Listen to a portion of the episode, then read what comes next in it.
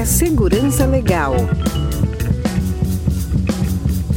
Bem-vindos e bem-vindas ao Café Segurança Legal, episódio 319, gravado em 8 de julho de 2022. Eu sou Guilherme Goulart e junto com Vinícius Serafim vamos trazer para vocês um pouco do que ocorreu nestas últimas duas ou três semanas. E aí, Vinícius, tudo bem? Olá, Guilherme. Olá, os nossos ouvintes. É, hoje é o dia de tomar um cafezinho tranquilo e discutir algumas notícias. Uma sexta-feira, né? Sexta-feira, sexta-feira, gravando na sexta-feira, mais uma é. semana que Final foi... de semestre, né? É, pra... para quem, pra quem é professor Porque sabe que final semestre já é... fica ali a coisa mais É, né, já dá uma aliviada também para quem dá aula. Depois, né? Porque o final, a finaleira é complicado, né? É, mais chato o... um pouco. Mas este é o nosso momento de conversarmos sobre algumas notícias e acontecimentos que nos chamaram a atenção tomando um café de verdade. Então pegue o seu café e vem conosco. Para entrar em contato e enviar suas críticas e sugestões é muito fácil, basta enviar uma mensagem para podcast@segurançalegal.com ou se preferir também pelo arroba segurança legal no Twitter e também no Mastodon, arroba segurança legal, arroba mastodon.social. Vinícius, você já está no Mastodon, não é? Cara, como é que eu vou te dizer? Eu tenho a conta lá. Eu abri mais agora. acessei. Eu abri o Mastodon agora depois de uns. acho que uns 60 dias, assim. Cara, né? eu nunca mais acessei. Eu abri a tem, conta, mas eu não, não acessei mais. Tem, então... tem algumas coisas aqui bem, bem interessantes. Se alguém hackear minha conta no Mastodon, por gentileza, né, mantenha algum movimento ali para Tá ficando meio chato eu com a conta ali. Um abraço pro nosso ouvinte Ricardo Berlim, que está no Mastodon. o único. Não, eu sei que tem mais não, gente não, lá. Tem, tem, mais gente, tem, tem mais, mais gente. gente. É. É, eu vi que também mais... não usam muito quanto, quanto. Assim como nós não usamos também, é que, mas é que, o, o, Berlim tá sempre lá, cara. Cara, mas assim, eu já não uso rede social, né? Eu uso muito pouco. Assim, faz assim, bem, faz quem bem. olhar o Face lá vai ver que eu praticamente não tenho nada lá. E. E aí, mais uma rede, aquela história, né? Eu não quero mais redes, eu quero menos redes, mas. Mas é importante ao mesmo tempo a gente poder divulgar o nosso trabalho, é. aquela coisa toda. Então, acaba, a gente acaba ser, sendo um pouquinho refém também disso, né? É. E Vinícius, você já pensou em apoiar o projeto de Segurança Legal? Claro, Guilherme.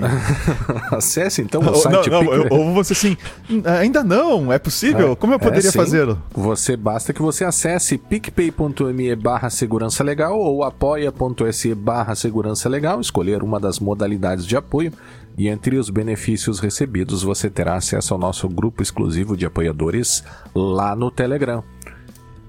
Vamos começar com o Serpro. Vamos lá tu, tu vai falar do Serpro aí, eu não sei do que tu vai falar do Serpro. É, a gente até não combinou as mensagens antes, elas foram jogadas aqui de última hora na pauta, Vinícius, mas esse aqui não, foi um negócio isso, bem estranho. Isso fala por ti. Eu andei uhum. selecionando as minhas. Não, é, mas é que a gente não se combina. Essa ah, é a graça não, pra é gente claro, poder na hora. Mas essa é a ideia né? do café, né? Que senão fica meio sem graça até pra nós. Ah, Eu... Até pra um contar pro outro as notícias Exato, que chamaram a atenção também, né? Essa aqui eu vou te confessar que eu não, até não fui muito é. mais a fundo dessas duas notícias que eu li, uma trazida pelo Capital Digital e outra pelo Poder 360. Hum. É, e na verdade a coisa toda ela tá em volta aí num, num, numa, certa névoa, assim, não se sabe direito o que aconteceu, né? Eu até fiquei em dúvida no primeiro momento se não seria, de repente, uma, uma má compreensão dos autores das notícias, mas parece que tem algo estranho aqui mesmo, né? Claro, concedendo o benefício da dúvida aí a ao Serpro, né? Porque a gente, enfim, né? Tem que se descobrir um pouco mais o que, que está havendo. Mas segundo essas duas fontes, o Serpro teria assinado um acordo sigiloso com uma empresa chamada de Drumwave, que uhum. visa, tem, né, como a sua atividade, a monetização de dados pessoais. Essa empresa ela teria sido criada por um brasileiro, tem filial aqui no país, mas ela estaria estabelecida no Vale do Silício. Eu vou ler aqui, Vinícius, hum. o, o, a fala do Luiz Queiroz, né, o repórter lá do Capital Digital, que explica um pouco o que aconteceu. Disse o Luiz Queiroz. O acordo assinado no dia 9 de junho e publicado oficialmente no dia 10 foi fruto de diversas reuniões prévias ocorridas no Ministério da Economia, que começaram em fevereiro deste ano, sendo a última realizada em 2 de maio. Ao todo foram realizados seis encontros entre a agenda oficial da Secretaria do Governo Digital do Ministério da Economia. Desses encontros participaram da, diretoria da Serpro e da Drumwave, além do secretário do Governo Digital. Até a IBM esteve presente em uma reunião.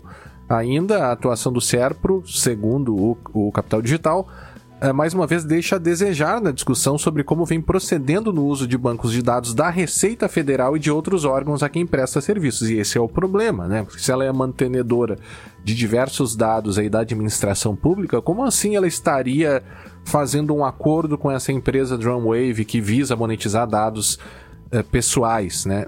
claro que o, o objetivo dessa empresa aqui, até o próprio depoimento deles é que essa empresa ela teria aí um, uma, uma ferramenta chamada Personal D Wallet, que a ideia seria você é, é, retornar para o titular o poder, né, ou, conceder para o titular aí o, o poder sobre seus dados e por meio dessa carteira ele decidir como e quando ele vai compartilhar os seus dados com outras outras empresas. Então, em vez de você sei lá, ficar fazendo e deixando tudo lá no Google ou na, na Microsoft, você teria essa empresa que faria isso. O estranho é o Serpro, e é por isso que a gente precisa de mais informações. O estranho é o Serpro é, é fazer isso sem explicar direito exatamente o que que envolve esse acordo, porque a gente até poderia imaginar que a Drumwave pode eventualmente prestar outros serviços e que algum desses outros serviços se encaixaria nas necessidades do Serpro sem nenhum problema. Agora, sem informações, a gente fica com a pulga atrás da orelha. Até o dia 6, então, o desse mês, o Serpro não tinha dado mais explicações sobre o acordo, que foi publicado no Diário Oficial apenas como um acordo de cooperação técnica. Essa empresa, ainda sobre a Drumwave, segundo o próprio Capital Digital, desenvolve ou desenvolveu um ecossistema de monetização de dados, no qual o titular deles poderá negociar diretamente com diversos players no mercado online, não importa a cadeia produtiva, uma remuneração em troca do acesso às suas informações. O acordo, embora coloque o Brasil na vanguarda de um movimento econômico mundial, deixa margens de dúvidas aí para ver se eles estariam ou não dentro da LGPD. Então, basicamente é isso. Eu fico preocupado também, né? Exatamente quais são os limites desse acordo, principalmente as finalidades, as hipóteses de tratamento, mas principalmente as finalidades, né? Isso pode envolver, a depender de como ou para onde esses dados vão, até questões, questões é, envolvendo transferências internacionais, né? Ah, sem então, dúvida mais uma vez concedendo o benefício da dúvida e tal, mas. Aliás, não foi o Serpro, Vinícius, que tentou fazer uma vez um acordo com. Não foi a Serasa, né? Foi Serasa com o TSE, cara. Se eu, se é, não, não foi, estou é, enganado. É, é. Até vou ver aqui o episódio. Sim, o, o escambo, o, né? É, foi aquele episódio que a gente chamou do escambo, deixa eu ver aqui. Que era. Uh, como é que é? Escambo. Procura por escambo. É, escambo. É, a gente não deve ter escambo no título de mais nenhum episódio. O episódio de número 32. Qual ano? É, 2013.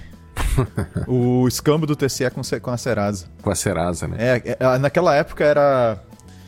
Seria uma consulta que a Serasa poderia fazer nas bases uhum. do TSE, porque é uma base muito interessante para saber quem tá vivo e quem tá morto, né? Uhum. Porque em tese morto não vota, né? É, existe todo um controle para que isso não aconteça. Então, quem vota está vivo. Né? E é muito uhum. importante para proteção ao crédito saber que a pessoa está viva. Né? Uhum. E, ou, ou, que não está. E, e, naquela época teve um lance que eles iam fornecer um certo número de. Até até lá na notícia, um, um número de certificados, certificados né? digitais. Eu não, sei, eu não lembro se era A1, se era A3. E a gente até fez o, um cálculo, não sei se a gente falou no ar isso, mas acho que sim acho naquela que época. a gente sim. fez o cálculo de quantos centavos, assim, pegando um valor no certificado que a gente, pessoa física, paga direto num né, numa para gerar certificador. um para uma certificador para gerar um certificado digital. Uh, pegando os 3 mil certificados, pegando os dados que eles teriam acesso, mais ou menos quantos centavos estariam pagando por cada acesso. E era uma coisa ridícula, assim, uma informação uhum. que vale muito mais do que, do que um punhado de certificado digital. É. Você não quer encaixar aí aquelas suas notícias sobre ah, a questão do governo também, né? A gente tem aí o APIs ah. para compartilhamento de dados. É que eu tenho algumas outras aqui que tu não tá ciente, mas eu posso pular para essa aí. Uhum. Não, pode ser. É, é, Acho que vai mais ou menos na linha, assim. É, né? é, é, é, Tá vinculada com o que tu falou e tá vinculada com uma outra na sequência. Aí eu vou juntar as duas aqui, tá? Tá que é o seguinte, tem um, então tá lá do Convergência Digital, o, não preciso nem dizer, os links vão estar no show notes, né, porque a gente Sim. sempre coloca os links para quem quiser acessar ver a notícia depois completa. Mas existe. Uh, o governo regulamentou o uso de APIs, né, que é Application Programming Interfaces, para fazer integração entre, entre aplicações, busca de dados e tudo mais uh, ah, para compartilhamento entre órgãos públicos, que fique bem claro. Ninguém está falando aqui de API para sair compartilhando dado público com empresa privada ou coisa, coisa do gênero. Muito embora a diferença de uso de um e de outro seja só uma credencial e uma canetada em algum lugar. Uhum. Uh, mas, enfim. Essas APIs, ah, para quem quiser, vai ter o link lá do, do Conecta, do catálogo da Conecta, que é essa essa família de APIs. Até vou botar aqui no show notes o link que eu tinha esquecido de colocar o link do show notes. No show notes. É, esse link, vocês vão ver lá a documentação da API para fazer consultas e tudo mais. É claro que você não vai conseguir fazer as consultas, uhum, uhum. porque para fazer as consultas você precisa uh, fazer a solicitação né, de forma interna lá, dizer o porquê que precisa e tal. Tem todo um procedimento. E se você for um órgão público, né, um órgão público pedindo para um outro órgão público, sendo aprovado o pedido, você recebe uma chave de API, como se fosse, né, para quem não está acostumado com isso, pra, é como se fosse uma senha, né, para que o servidor de um órgão público possa falar com o servidor de outro órgão público. A gente não está falando de servidor pessoa física, né, a gente está falando de um equipamento, uma API com outra, né, fazer as consultas, pedir os dados de uma, um certo cidadão a respeito uh, do seu cadastro, se possui deficiência e etc. Tá? Quem acessar uh, o link lá do catálogo do, da Conecta vai encontrar as principais APIs lá. Tem, por exemplo, em destaque, né, que eles colocam validação biométrica digital e facial, carteira de documentos, situação militar, pessoa com deficiência, faixa de renda do, de grupo familiar, cadastro base do cidadão, consulta de certidão negativa, cadastro base de endereço, consulta CNPJ e várias outras coisas, tá? Assim, ó, é umas. Minha nossa, é umas 50 APIs. Mais ou menos, tô contando no olho aqui, tá? Uhum. Então, um bocado de API. Por si só, isso não é um, nenhum problema, né? Porque até. Assim, a ideia do governo é padronizar as coisas e não ficar com um monte de informação replicada em tudo quanto é órgão e facilitar a execução de políticas públicas e tudo mais. Essa, considerando a, né, a intenção que inclusive está escrita lá. ah, tossi aqui, Guilherme. Aí tu vê se Vai tu tira lá. depois ou não. Mas uh, o, o que acontece, o que me chamou a atenção é que, essencialmente, quando um órgão mostra para o outro que precisa, é gerada essa chave de acesso à API e aparentemente a única limitação de acesso é essa chave, é essa chave que é fornecida, uhum. tá? Não é que nem, por exemplo, o, o, a rede do Sistema Financeiro Nacional, que ela até pode funcionar em contingência, é comunicação entre bancos, financeiras e Banco Central, etc. No Sistema Financeiro Nacional tem uma rede fechada para o funcionamento do sistema e a internet é contingência. Tá? Se, se essa rede cai, dá para usar a internet. Então, mas eles têm uma rede fechada, que é onde roda, por exemplo, o, o sistema de pagamento instantâneo, né, Pix. Então, existe uma rede fechada para acessar esse serviço. Não consegue acessar esses serviços diretamente da internet. Tá? Uhum. Aqui, pela documentação, é na internet mesmo. Tá? Então, a, a, gente vai. Vamos ver o que vai acontecer com esse gerenciamento de chaves de API. Uh, porque já, já, a gente já tem problema com vazamento de dados, né, Guilherme? De, Sim. De órgãos públicos. A gente já tem isso, né? Um monte de notícia já, já trouxe isso à luz, a questão de imposto de renda, dados de Detran e não sei o que, CNH, aquela coisa, aquela confusão toda. E agora, com as APIs, é, com esse catálogo de APIs aqui, uh, o que vai estar tá protegendo é, é, é, o sigilo desta chave, porque a coisa uhum. vai estar tá na internet. Não que não existissem APIs antes, tá? Existem APIs já faz algum tempo né, nos sistemas do governo, é, expostas na internet. E, e a gente já tem problemas, né? O pessoal comentando por aí, problemas de segurança relacionados a isso. Então eu acho que é muito interessante, por um lado, do ponto de vista da funcionalidade que se deseja e da, e da necessidade que se tem. Por outro lado, a gente. Eu, eu, fico um pouco preocupado com o que pode acontecer no que diz respeito à segurança da informação, principalmente quando a gente fala aí de ficar mantendo APIs antigas, sabe? Uhum. Legado, não tu vai atualizando, uhum. aí alguns serviços ficam para trás, não são atualizados, aí tem versões de, de APIs diferentes. Aí daqui a pouco uma API, API antiga, insegura, que ninguém mais quer usar, mas tem outra integração que ainda precisa daquilo, fica esquecida lá no canto, enquanto o resto das outras APIs vão adiante, e aqui, aí acaba sendo usado por um agente, por um outro agente, que não do governo. E aí dá, dá, dá chance para mau uso de, dessas informações. Então, essa é a parte que me preocupa. E aí tem uma segunda notícia Deixa tá... eu só fazer uma Fala, referência pode, aqui. Claro, é, até me lembrei enquanto tu falava que ah. a, a, a, tua, a tua observação aqui vai na perspectiva técnica, né? Sim. Sobre essas possibilidades. Tem um decreto, que é o decreto 10.046 de 2019, que dispõe sobre a governança no compartilhamento de dados no âmbito da administração pública federal. Hum. E esse decreto, ele foi antecedido por outro decreto, não lembro exatamente qual era o ano, mas foi antecedido por outro decreto, e eu e o Danilo Donedo, a gente escreveu um artigo, Interconexão de Bancos de Dados Governamentais e a Garantia da Privacidade e Proteção de Dados, sobre esse decreto aqui, no livro Internet e Regulação, foi coordenado pela Laura Schertel Mendes, Sérgio Garcia Alves e pelo próprio Danilo Donedo, que lá tem algumas observações sobre os eventuais limites, né, que se podem estabelecer nessas, que daí é uma questão de LGPD, de proteção de dados, até que ponto uh, pode haver esses compartilhamentos, né? Porque ali no processo de requisição você precisa fazer uma justificativa, inclusive, se não me engano, eles falam apontando a finalidade, não sei o que, né?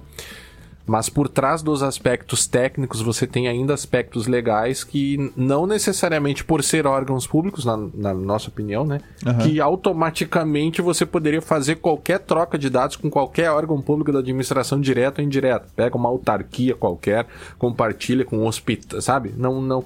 Tem alguns limites aí que também. Daí eu remeto a esse artigo aí, né? Quem tiver ou quem puder tiver mais interesse também pode ir por essa outra linha também, né, acerca do sistema. É, e quem tiver curiosidade, ao acessar o link lá do catálogo da, da Conecta, uhum. é, vai encontrar lá, inclusive, a explicação de cada API, a que se destina. É. Então tem os usos, tem, tem, tem bastante informação lá, tá bem, tá bem organizadinho, viu? Uhum. Tá bem organizadinho, bem interessante. E só que daí, aí vem a outra parte, né? Eu, eu, eu não, não, vejo outra maneira de encaminhar esse tipo de situação, tá? Mas uhum. o que. Eu, agora eu vou dar uma notícia que é para chamar atenção por cuidado com APIs. Tá? Uhum. Tem uma notícia lá do Dark Reading, tá? Que é perdas relacionadas à segurança de APIs Uh, chega a totalizar bilhões. A gente não gosta muito desse notícia, né, Guilherme? Já digo é, assim. Desse, dizer, é, isso, a gente já não gosta desse tipo cuidado, de né? notícia, né? Porque aquela coisa de os nossos firewalls bloqueiam não sei quantas bilhões de ataques todos os anos, sabe? Essa, é. esse tipo de coisa. Aí o cara dá um ping lá, o cara bloqueou um ping e conta com, conta com um ataque, tá? Tentou conectar numa porta diferente que não tinha nem serviço rodando, o cara conta com um ataque bloqueado. Então, eu tenho um pouco. Eu não gosto muito dessas coisas dos bilhões, e a gente, há um tempo atrás, gravou até um episódio, vários anos atrás. Lembra daquela estimativa um trilhão. De não sei que um trilhão, é. e aí um trilhão reduziu para não sei quantos bilhões, e a coisa Você foi. pergunta os dados, os caras não sabiam de onde que é, dados saíram, é. né? Tem que ter um pouco de cuidado aí, né? Sim. Mas é o seguinte. Mas certamente há um prejuízo bastante considerável no mundo. Sim, é que é o seguinte: o que, que acontece? A partir do momento que a gente começa a migrar as coisas para nuvem e a gente começa a, a, a, a, a inclusive usar APIs para separar front-end de back-end, aí para quem nos ouve, que não era da, não é da área TI, né? Front-end pode ser, por exemplo, a página que aparece no navegador web para ti, tá? Ainda que seja uma aplicação React, por exemplo, tá? Mas é, é a página que aparece no teu navegador. Ou o aplicativo que tu abre no celular. Isso é o front-end, tá? O back-end, que é onde tem as informações, onde deveriam estar as regras de negócio, onde deveriam estar os controles de segurança, ele tem que ser acessado por essa aplicação que é o front-end. E esse acesso ele se dá por meio, por intermédio dessas APIs, tá? que é a forma de tu falar com o back-end e dizer, querido back-end, eu sou fulano, me autentica como ciclano e me dá essa informação aqui ou executa tal operação. Tá? Então, e à medida que as coisas foram indo para a nuvem, tá? e os próprios acessos uh, passam a se dar por meio, por, a, a partir dos dispositivos, é, celular, etc., que está uh, online, via internet, naturalmente essas APIs têm que estar expostas na internet. Tá? E, naturalmente, o atacante ignora o front-end, que às vezes impõe algum controle e tudo mais, e ele vai atacar direto o back-end justamente por meio das APIs. Hum. Ok? Tanto okay. que lá a nossa querida OASP, a, a OASP tem uh, uma, um top 10 de falhas de segurança em API. Uhum. Ah, que são. A coisa é tão. A gente é... gravou sobre isso, não? Eu não lembro agora, mas acho que sim. Sim, gravamos sim. é, até, até deixa eu ver o episódio aqui. Cata o episódio vai, aí, lembra? Vai falando que eu vi, achei. Mas a gente gravou sim, cara. A gente sim, gravou sim. Então, uh, e essa notícia aqui também do Dark Reading, que a gente vai compartilhar lá com vocês no show notes, chama a atenção que entre 12 e 23 bilhões, ou seja, é uma estimativa que não é lá muito segura, né? Porque ela dobra praticamente, né? Não, mais do que ah. dobra. Então, assim, Guilherme, quanto vai custar esse. Eu quero comprar o seu carro. Obra, é. Quanto é. vai custar o carro? Ah, não sei, entre, entre 50 e 50 mil e 600 mil. Poxa, que tipo de estimativa é essa? Mas enfim entre 12 e 23 bilhões de perda é, é se tu me em permite, 2022. É, tá? Aquela, o Paulo Guedes disse esses dias, né, sobre aquela questão do ICMS Sim. e tal, das propostas do governo, ele falou, ah, deve ter um impacto aí de entre 25 e 50 bilhões. Bilhões, é, tipo assim. um impacto, né? Entre, é. entre isso aqui e o dobro disso, mais ou menos.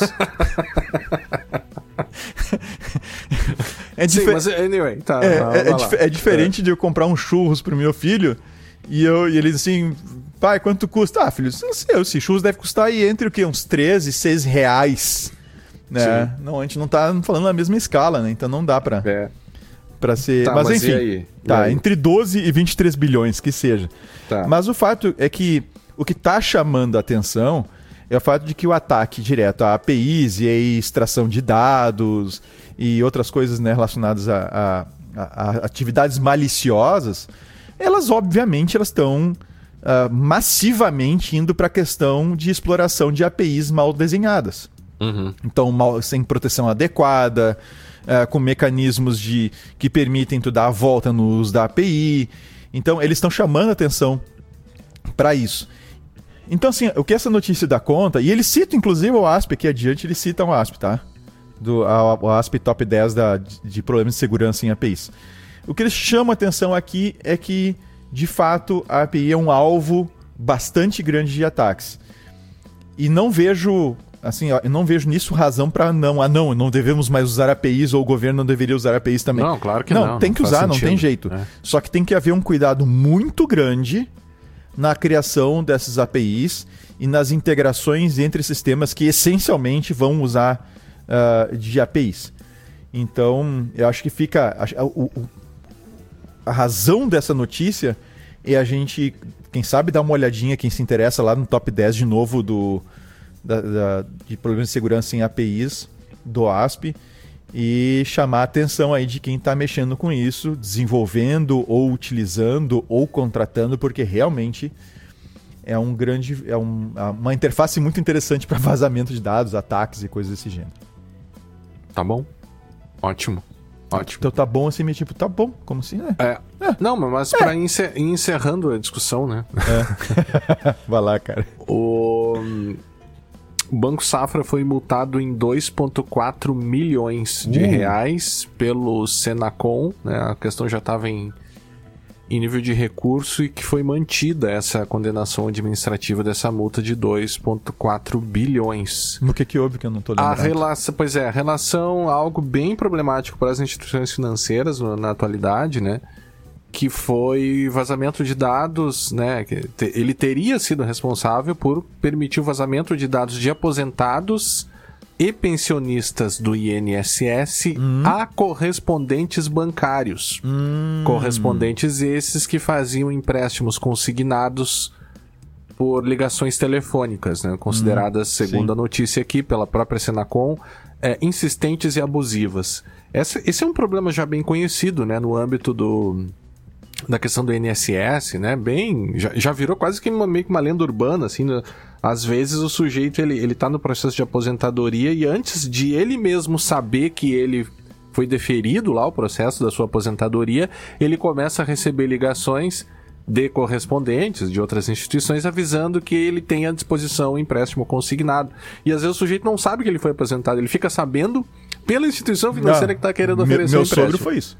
Foi assim, é? Foi. É, é, é um negócio muito. Ele soube muito... que saiu a aposentadoria dele pelo telefone com empréstimo, uma oferta, né? é, exato. E aí você tem um aspecto adicional aí de primeiro, né, é um, um, aparentemente, e neste caso, eu não estou falando dos outros casos, estou falando deste aqui, mas é, é, aparentemente nos outros casos nós temos violações à LGPD, né, pelo, pelo acesso é, descontrolado e inexplicável desses dados. Nesse aqui, houve a condenação, foi levado em consideração na condenação o, a violação LGPD.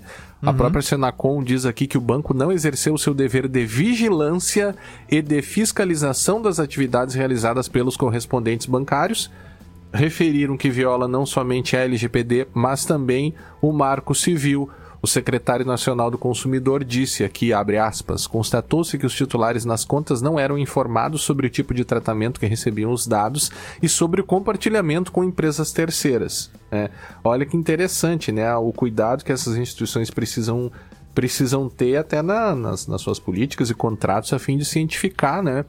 Uh, e às vezes, se for o caso, também pedir o consentimento. Consentimento não é a única hipótese, mas né, a, ao fazer essas, essas transferências de dados. E aí o que eu ia dizer antes é que nós temos um aspecto mais complicado ainda, né? Porque é, é, muito comum que essas pessoas aposentadas, mais, mais idosas, né? Mais velhas, elas não sequer consigam entender o que está acontecendo, né? Na faculdade a gente estuda um pouco o, o contrato de mútuo, né? Mútuo federatício, né? O contrato de empréstimo e quando a gente começa a analisar jurisprudências, a gente vê coisas absurdas, assim, né? De, de realmente é, instituições que, de má fé mesmo, empurram empréstimos para pessoas idosas e com uma. Assim, já num limite de compreensão da realidade, né? Quando se deveria ter muito mais cuidado com essas pessoas, se empurram produtos, é, serviços, né? E, e, e empréstimos, né? E aí você tem é, essa camada adicional aí, né? Não é só LGPD, não é só Marco Civil, mas também a desconsideração da vulnerabilidade dessas pessoas, né? É, ao negar o recurso ainda, continua aqui, a Senacom observou que não foi apresentada qualquer prova pelo Banco Safra de que os devidos cuidados tenham sido tomados. Opa, e aí... É Falta de evidência, né? Leia-se evidência, hein? Falta de evidência e o que faz com que até algumas pessoas que falam sobre o regime de responsabilidade civil dentro da LGPD a, a, e as suas diferenças e qual seria esse regime, mas a gente tem o próprio princípio, né, entre os princípios, que é o princípio da responsabilização e prestação de contas. É, e aí é uma coisa engraçada e interessante ao mesmo tempo na LGPD, que não basta você cumprir a LGPD. Você tem que estar uhum. tá a todo momento gerando evidências de que aquilo, aquilo está sendo realizado, né? E a, as próprias atividades de tratamento de dados pelos funcionários, né? Uh, eu avaliava um dia desses aí uma, uma circunstância em que havia um sistema com informações muito críticas e quando você abria o sistema, esse sistema já mostrava informações sem que se fizesse nenhuma consulta, o sistema já mostrava informações dos últimos usuários ali daquela daquele ambiente, né? Revelando alguns dados sensíveis daquelas pessoas sem que se fizesse nenhuma consulta. Era uma construção da arquitetura do sistema, como se fosse assim: ah, vou mostrar aqui as últimas consultas que foram feitas, né? De dados pessoais para botar alguma coisa na tela inicial do, do sistema, sabe?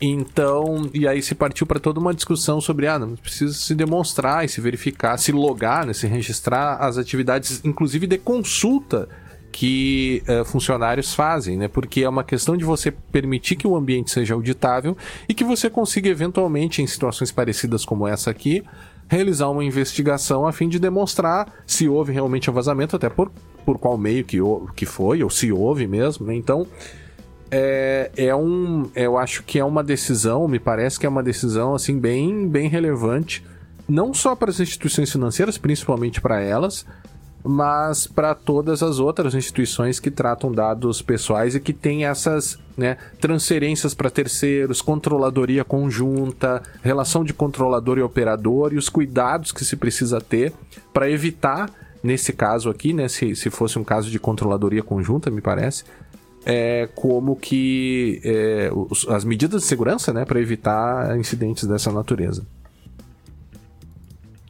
Tá bom? é o meu troco. É que a multa, a multa é relevantíssima. É, claro é, que a gente está é, diante sim, de um banco, né? A gente está é, diante é. de um banco. De um banco, foi feita pela, pela Senacom, né? Não, não foi aplicada pela NPD, é bom, é bom de se dizer, né?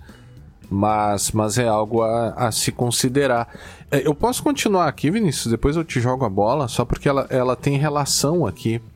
Pode. Essa notícia tem relação com uma outra lá da que ocorre na Europa, o European Data Protection Board, o EDPB ou EDPB, né? Mas vamos falar EDPB aqui. Lança, lançou guidelines para o cálculo de multas pela GDPR. Né? E isso é realmente muito importante. Primeiro, porque esse é um assunto que deve, é, em breve, já começar a ser tratado aqui no Brasil pela própria NPD, né? estabelecimento é, de critérios para quantificação de multas, para o cálculo de multas. Né?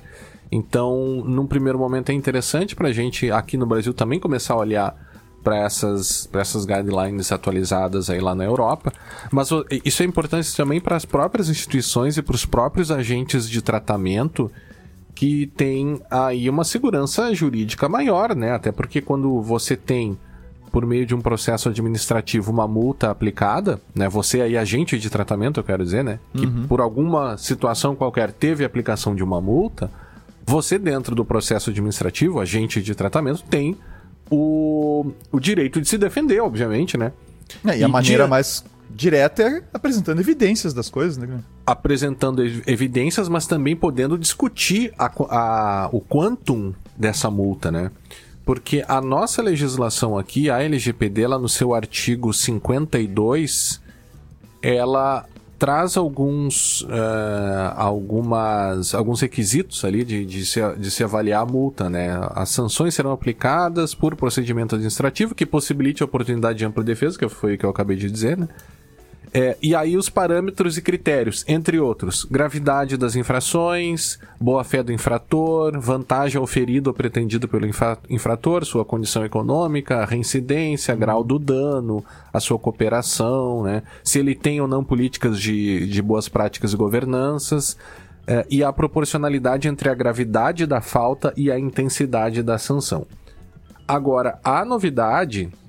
A novidade não, é que, claro, a gente tem critérios bem é, verificáveis aqui, né? É possível montar, é, com base nesses critérios, uh, um, um, pequeno algoritmo, né? Atribuindo, por exemplo, notas a cada um desses critérios e, com base nisso, é, estabelecer algum parâmetro de multa. É algo né, que um desenvolvedor aí conseguiria fazer, claro, com apoio de, de especialistas da área. Mas o interessante é que ele traz é, esclarecimentos, ele traz uma metodologia, esse, essas guidelines, né? Que começa. São cinco passos lá, você faz uma categorização do descumprimento, avalia a seriedade da violação, a sua natureza, a gravidade, a duração. Se ela foi intencional, ou seja, eles não usam a palavra culposa, né? Mas se houve intenção ou não, o culposo no sentido é, o sujeito foi lá e vazou porque quis, por exemplo, ou se deu por conta de uma, uma falha na configuração, um erro, né, ou coisas do gênero, né, nesse sentido culposo. E também, entre outras coisas, as categorias de dados afetados.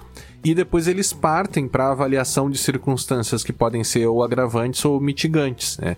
Que é mais ou menos naquela linha ali do artigo 52 também, né? Se o grau de responsabilidade, a reincidência e no sentido se ele já teve violações anteriores e qual foi a, o grau das violações anteriores, se ele cooperou ou não com a autoridade, se ele tomou ou não medidas para mitigar esses danos, né? Então é interessante que a partir daí, para as empresas que, que tiveram algum problema, né? Algum, algum incidente, elas vão conseguir se defender é, melhor, é, aqui no Brasil, claro Uh, creio que aqui no Brasil as, as uh, sanções não vão começar a ser aplicadas antes dessas definições, mas é um exercício interessante para quem estuda LGPD e, e, leis de proteção de dados dar uma olhada nessas guidelines aí, Vinícius. Hum, beleza, cara.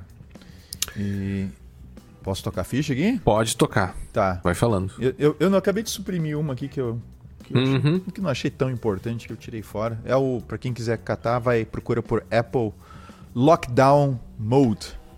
Eu, é. tava, eu tinha visto o título ali. É, mas eu tirei Fiquei... fora. É, tá. não, agora fica curioso e quem tá ouvindo fica curioso também, procura no, no Google. Tá. O Apple Lockdown Mode. Uh, bom, uh, são prime... eu vou pegar uh, duas notícias que são uma aqui primeiro, que é mais problemas de supply chain. Tá? Uhum. Acho que já é o terceiro café não seguido, necessariamente, que Uh, eu cito problemas relacionados a bibliotecas, pacotes, módulos uh, fornecidos por terceiros uhum. que acabam sendo utilizados para quando a gente vai desenvolver um software. Então, apenas lembrando, quem desenvolve Obviamente eu vou chover no molhado, mas para quem não desenvolve software, saiba que a gente não escreve todo o código que a gente. Né, a, gente não vai, não precisa, a gente não vai escrever todo o código para fazer o programa rodar.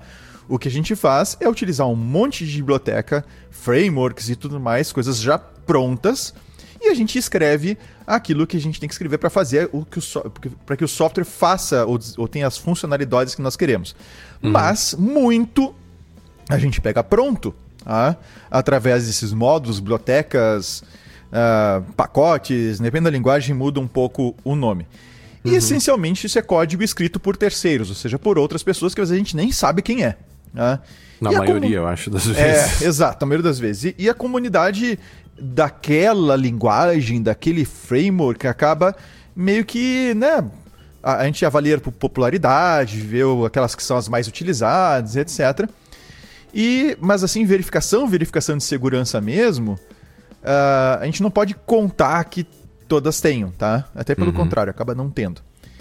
E, de novo, de novo, pesquisadores encontraram no NPM, tá?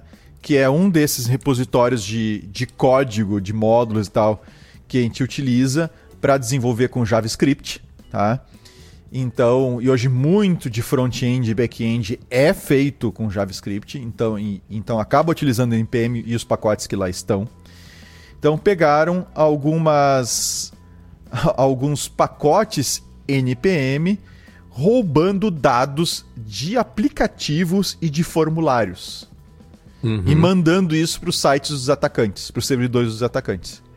Então, essencialmente, roubando dados que as, que as tuas. Tu desenvolve uma aplicação usando um pacote desses, uhum. e esses pacotes acabam. Uh, acabam fazendo a, o furto das informações, a cópia das informações e mandando para os servidores dos atacantes, tá? Esses formulários aí pode ser qualquer coisa. Qualquer coisa, qualquer Virtualmente coisa. qualquer coisa, né? Não, qualquer coisa. Qualquer, qualquer coisa. coisa. Qualquer, qualquer coisa. coisa. Uhum. E assim, entre a lista de pacotes maliciosos, eu vou citar alguns nomes só para dar arrepio nos desenvolvedores que estão acostumados com eles, tá? Uhum. Um deles é o Fonts Awesome. Awesome. é. Sim, Outro é, é sim, o sim. Ionic I.O. Uhum. Outro bastante conhecido Icon Package. O outro é o Ajax Libs e o Ajax Library. E deixa eu ver aqui, Base 64 JavaScript, que é bastante utilizado. Tá? E essencial, é, tem vários outros aqui, eu não vou listar todos eles, mas só para dar um friozinho na espinha, tá? Esses ah, caras. O, que, que, o que, que, o desenvolvedor tem que fazer? Cara, já deixa, deixa eu citar a segunda tá, notícia, a gente fala sobre isso, porque é bem tá. difícil mesmo que vai ter que ser feito. Ah, o outro repositório que se foi também são os pacotes do PyPy, para quem desenvolve em Python. Tá? O que, que eles pegaram? Alguns pacotes que estão lá no PyPy, tá? Ah, enviando para servidores dos atacantes chaves AWS. Chaves de acesso, chaves de API, digamos assim, tá? Chaves de acesso aos serviços da Amazon, da Amazon Web Services. Essencialmente está falando de armazenamento de arquivos, uh, banco de dados e coisas desse tipo, tá? Então, tem alguns desses módulos, aí tem uma listinha lá também, uh, que estão comprometidos e que podem eventualmente estar sendo utilizados em um, em um programa que você está desenvolvendo ou que você pagou alguém para desenvolver e está utilizando. Bom, esses problemas aqui, Guilherme, a pergunta que tu fez foi como resolve, né? Uhum. Cara, a, a, a solução talvez seja cara demais. mas a gente vai ter que ter. Porque o que, que acontece? A gente tem os pacotes oficiais, digamos assim, módulos, pacotes oficiais do próprio grupo né, ou entidades que desenvolvem ou suportam aquela linguagem de desenvolvimento, aquele framework tá, de desenvolvimento. Mas uh, a gente tem muita coisa e boa, tá? muita coisa que é contribuição da própria comunidade uhum. de desenvolvedores. E é, e é, tanta contribuição, e tem coisas com, com qualidade uh, assim tão alta e que poupa tanto tempo em desenvolvimento que é praticamente impossível tu dizer não, não usa pacotes uhum. de terceiros, fica com o core que a biblioteca fornece, né, que, a, que, a, que a linguagem te fornece, e o resto faz tudo por conta. É, cara, é inviável. O custo do desenvolvimento, que já é alto, vai ficar assim estratosférico, não vai dar. Então vai ter que usar pacote de um jeito ou de outro, vai, vai ter que acabar utilizando. O que, que seria o ideal? Que esses pacotes fossem aceitos nos repositórios depois de uma verificação de segurança. Tipo uma loja, que nem as lojas fazem. E mesmo as lojas têm problema, mesmo tá? Mesmo as lojas têm problema. Tem problema. Claro. Só que tu tem um, um ritmo de desenvolvimento de novas bibliotecas e de atualização das bibliotecas que é, é enlouquecedor para qualquer uma dessas linguagens mais utilizadas. Uhum. O que torna inviável alguém ficar toda hora, toda hora fazendo avaliação dessa de segurança dessas, dessas bibliotecas. Então, a gente tem aí um, um assim, uma solução que é um problema e que se torna quase que um mal necessário. Tá? Porque é inviável desenvolver sem utilizar, e quando tu utiliza, a segurança é potencialmente comprometida, e para te avaliar a segurança disso, uh, biblioteca por biblioteca, pacote a pacote, e a cada versão de cada um, é praticamente inviável. É, é, um pouco como a gente lida com risco, né, cara? E, e, como a gente fica dependente de certas coisas e isso te impossibilita de lidar com o risco delas depois dessa dependência, sei lá, para usar um exemplo nada a ver com tecnologia, é. né? Carros poluem muito o ambiente, né? E você chega um momento em que, tá, mas você não pode deixar de andar de carro, de ônibus, de avião, enfim, então vamos, né? o que vai fazer, sabe? Então, é, é, acho isso muito curioso. Né? Muito problemático. É, é, como a gente lida com risco. E, e, a gente lida muito mal, a, a sociedade como um todo, né? Uhum. Nesse, nessa área. Né? Uhum. Você falou do Pai Pai, né? Eu me lembrei de um. Esse é para os mais velhos, né? Do. Um, é de, uma, de um personagem do Chico Anísio que ele falava meu garoto e o filho dele falava meu pai pai. Lembra Passa... disso ou não? Cara, eu lembro, mas isso é muito velho. Cara. É muito velho, é muito cara. Velho. É, é 2000, é mil, sei lá, 84, é, 83. É que, é, é, é que tu já tá o quê? Com 60 e... É, é o, é o Chico Anísio, que tem até o vídeo aqui em parceria com Castrinho. Depois eu te Nossa mando pra tu ver. Nossa senhora. Chico Anísio. Tá. É. Mas assim, ó, o que fica pro, pra nós aí, Guilherme, é que supply chain é um baita de um problema. Tá? E, e, e, e, o que a gente tem visto, assim, essas coisas que a gente tem ficado sabendo, são pesquisadores, tá? Uhum. É, é, é, gente que resolve, ah, vou dar, uma, vou dar uma fuçada aqui nos pacotes, ver o que eu encontro. E aí os caras encontram e pega aquele mesmo padrão e começa a catar em outros lugares, começa a encontrar mais gente fazendo a mesma coisa errada, e depois vai lá e publica. Ah, então, e aí realmente assim é, é, é é interessante esse tipo de pesquisa, mas é uma coisa que acontece de forma meio fora de um processo regular de verificação. É, e aí que está o problema. E talvez, eu não fui atrás para ver se alguém já está fazendo esse tipo de serviço, né?